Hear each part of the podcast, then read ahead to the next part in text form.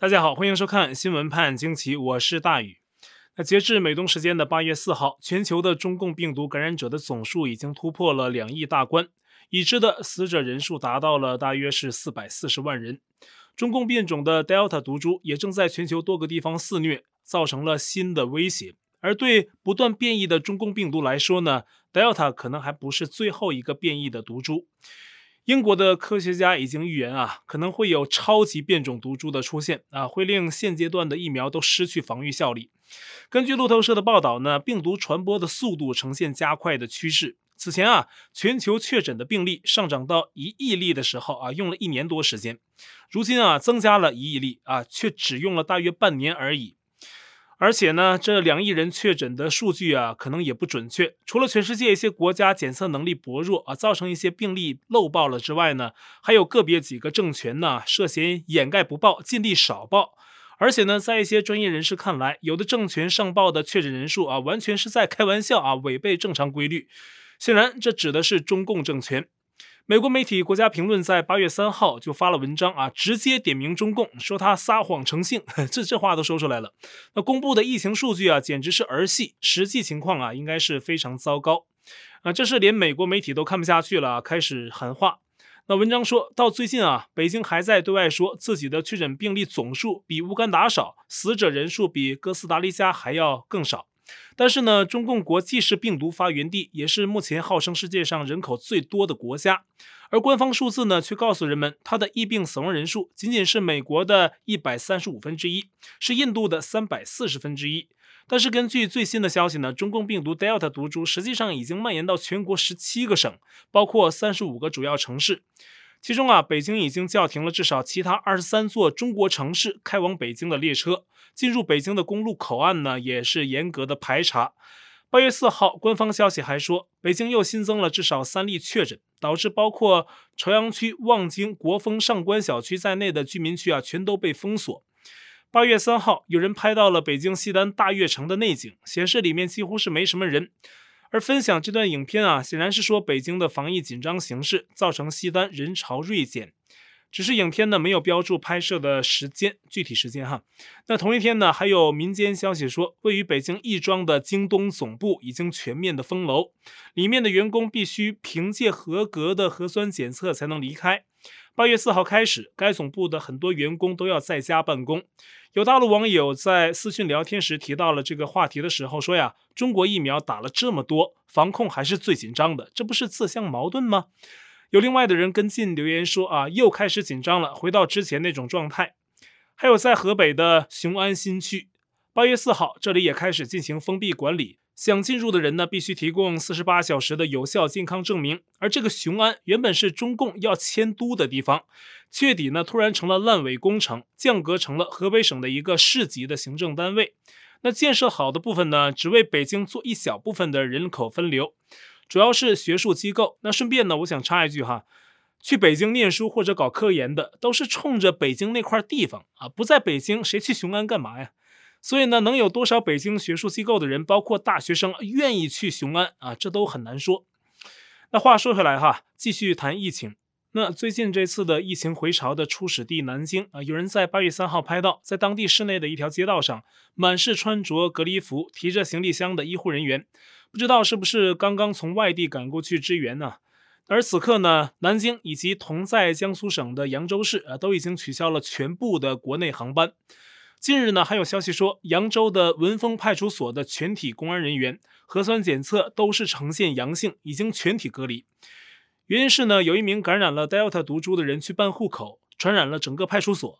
不过这一消息呢，目前又被中共官方辟谣，说是扬州一名七十岁的老年男子为了所谓的博人眼球，编造谣言，造成不良社会影响，现在已经被扬州派出所抓到，进行了行政处罚。反正咱们也看不懂哈，一个七十岁的老人家要博什么眼球呢？也没名没利的，他造这个谣也不知道有什么用。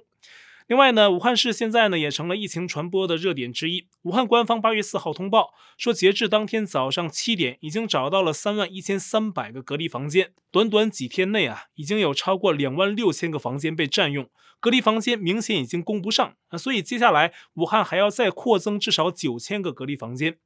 而截至八月三号，武汉一地呢已经有至少二十人确诊啊，这官方数字啊，都在同一个工地啊，这不是说明病毒扩散规模有限，恰恰相反，在短时间内把同一地点的人感染这么多，说明当前流行的变异毒株传播力是很强的。而同样也是截至八月三号，武汉全市已经有至少四十九个居民小区被封锁，其中壮口区是最严重的，有四十个小区被封。武汉面临的是二零二零年初之后啊最严重的疫情回潮，而且是突然之间的，也是从八月三号开始，武汉进行全体市民检测，那不少地方是通宵检测，预计要在三天内完成。比如在武汉的南湖地区，八月三号下午。就有不少人呢开始排队核检，到凌晨十二点，队伍还是看不到边儿，人们就只能在那儿等着啊。随着疫情而来的就是中共的封锁政策了，人们已经熟悉了这个套路啊。对于不确定的未来，生怕被封在家中变成无人管的状态，所以啊，纷纷在囤积生活物资。那八月四号下午，同样是在武汉南湖，当地的中百仓储，那米肉还有青菜、土豆等等这些东西啊，都很多呀，快卖光了。那当地人说呢，前不久这些食物呢还是堆得高高的状态。那在中国大陆啊，这样提前囤积一点食物也真的是必要。有的朋友啊，最近可能看到了从郑州传出的一段短片。那当地在水灾之后啊，马上就被中共病毒疫情袭击。截至八月二号，官方公布已经有至少七十多个病例。短片显示啊，郑州京广路和长江路交界的海域花园小区三号楼。因为出现了确诊病例啊，导致楼门被官方封死，里面人出不去，外面人进不来。送外卖的当然也是别想进得去了。那官方呢也没有及时提供物资。那住在里面的人呢，如果食物之类的生活必需品准备不充分，那就很危急。结果呢，就有人真拍到了啊，这栋楼里的多名住户趴窗户喊救命的情景。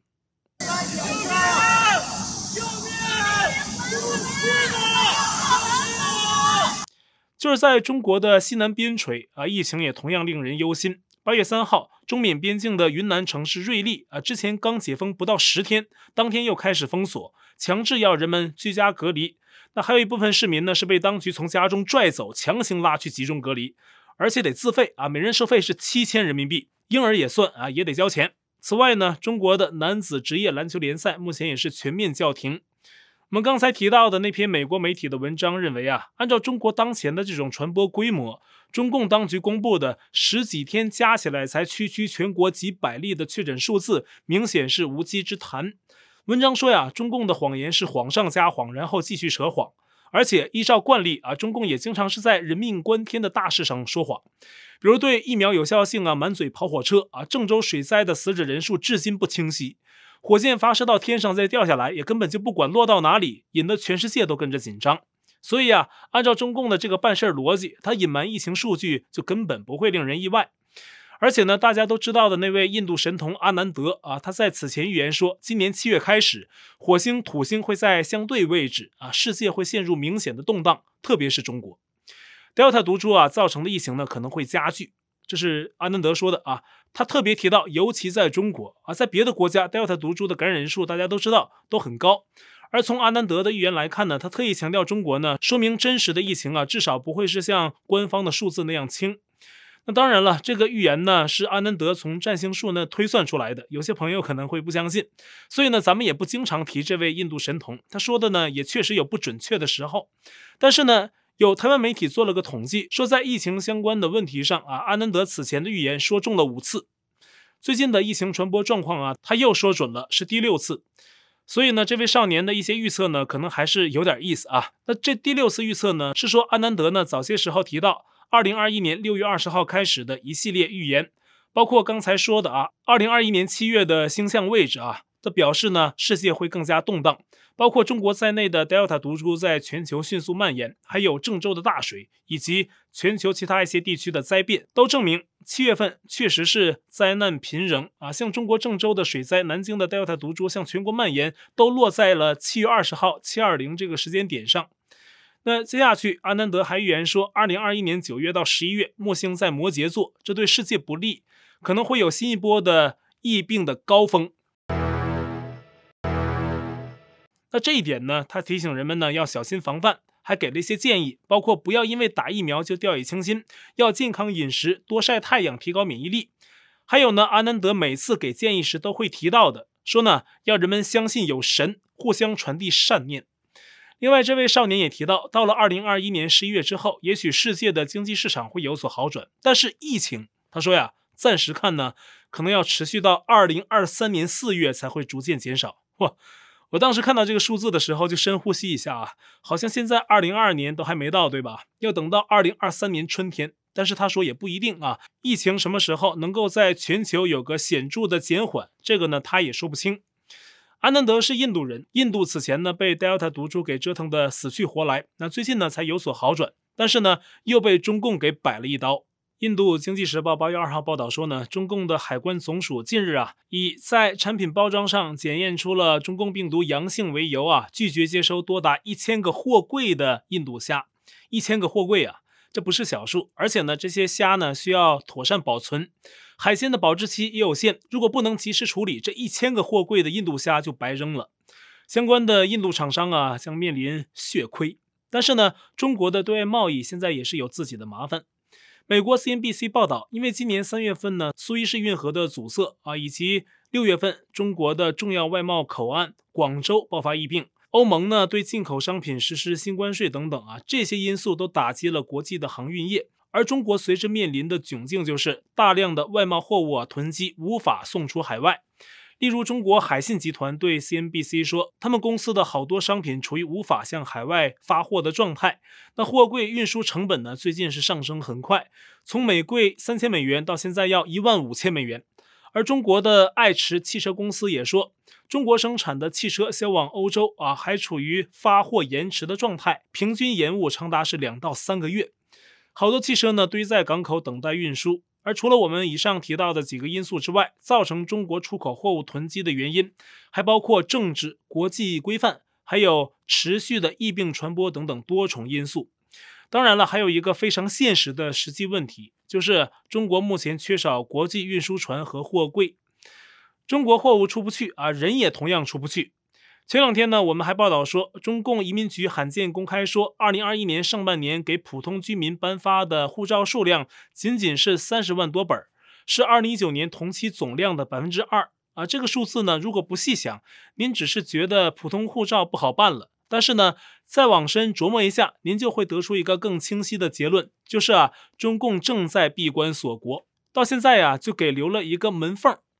八月四号啊，中共移民局更是开门见山，直接说以境外的瘟疫蔓延为理由，说是暂停发放普通护照等等这些出入境的证件，对于所有居民的护照申请会从严审批，非必要和非紧急的出境事项啊，都暂时不再发放护照了。七零九案的律师王全璋的妻子李文足最近呢就去办护照，就没办成。他在推特发文说，出国留学和工作必须提供相关的证明。那出国旅游呢，则是完全不给办护照了。那这是出境啊，还有入境的要求，中共也收紧了，包括海港口岸非必要不让登陆啊。境外航班呢，则是进行分区的查验，各边境口岸都保持最高等级的防控。中国在上世纪八十年代以前呢，经历了比较长一段时间的闭关锁国。在吹捧改革开放近四十年的今天，中共国一边吹嘘自己防疫最成功啊，又一边呢再次与众不同的走上了闭关锁国的道路，而且早就开始了。二零二零年呢，就有不同地方网友跟我不断发消息啊，说自己护照办不了了，或者呢护照拿到机场准备出境被没收，或者是被剪缴作废的啊，都有不少。从去年就开始了，只不过中共现在才公开承认，而且是进一步收紧。我印象中啊，实在是记不起啊，除了朝鲜之外的任何国家用这种极端的方式对瘟疫进行管理啊，更想不到在当今常常嘲讽外国疫病严重、东升西降的中共政权，嘴高手低啊，再一次用最笨的、简单粗暴的剥夺个人自由的方式来进行疫病管理。也再一次印证啊，中共外交部对世界媒体说的话，我们都要反着去听啊，才是正确答案。中国来去自由，而且呢，中共现在再次走上了闭关锁国的道路呢，明面上说是为了防疫，其实呢，肯定不止这个原因。我个人深深相信啊，像我们之前节目说的，就是因为中国出来的人太多了。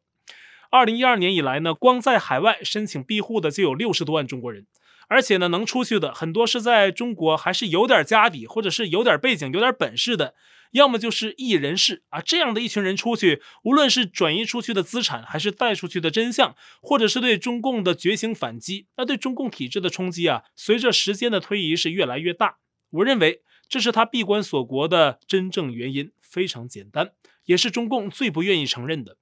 同时呢，最简单粗暴的管控民众的手段，其实反过来也是说明中共黔驴技穷。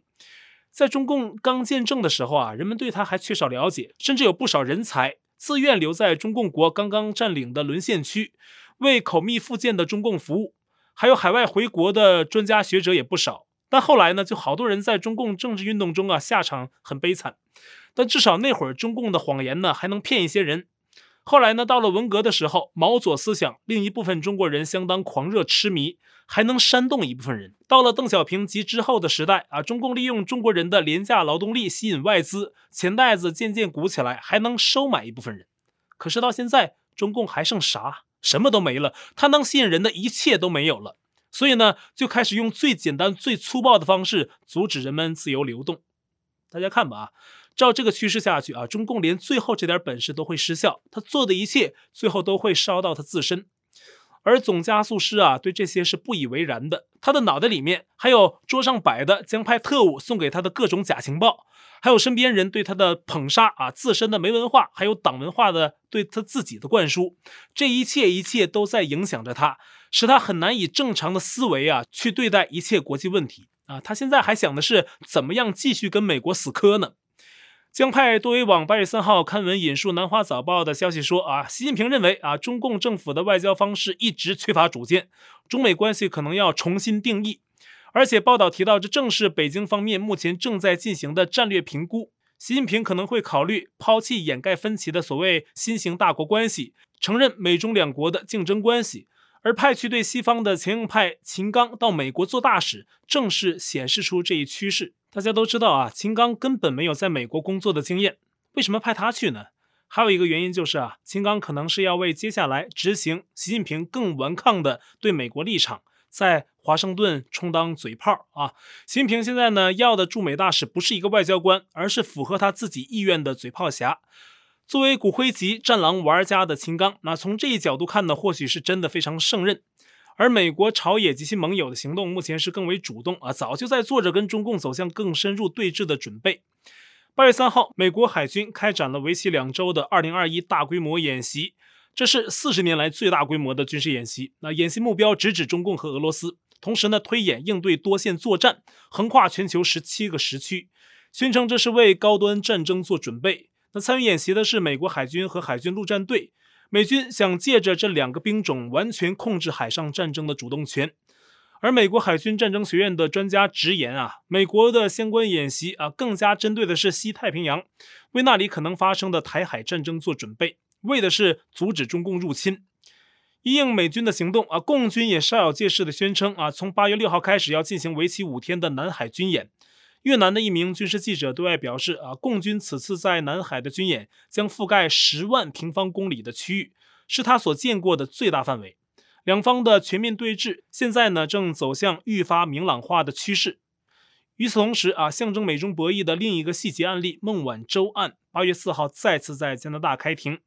本次庭审呢非常关键啊，将持续三个星期，最终决定这个持续两年多的案子是把孟晚舟引渡到美国呢，还是无罪释放，让他可以选择回中国。而加拿大只是一个配角哈，这个案子呢背后牵扯的两大主角就是美国和中共。如果美方持续强硬，按照此前的判决趋势，那孟晚舟啊是很有可能被引渡到美国的。但是呢，中共往往在关键时刻是没有下限的啊，如果他觉得必要。他会使出浑身解数，死缠烂打啊，派出在国外长期收买、豢养、潜伏的各种力量发挥作用，以达到目的。所以呢，这个案子接下去啊，到底走向何方，非常值得关注，而且是越最后越关键。这也将是美中角力走向的重要看点之一。而本次庭审最终的判决，预计是在今年秋季。好，我在 Telegram 上面的观众讨论群是 t.me 斜线 xwpagq 下划线 us。节目信箱是 xwphq@gmail.com，还有我的会员网站网址是大宇 us.com，欢迎您加入会员。也欢迎您订阅本频道，并点击小铃铛获得节目发布通知。啊，感谢您的收看，我们下期再会。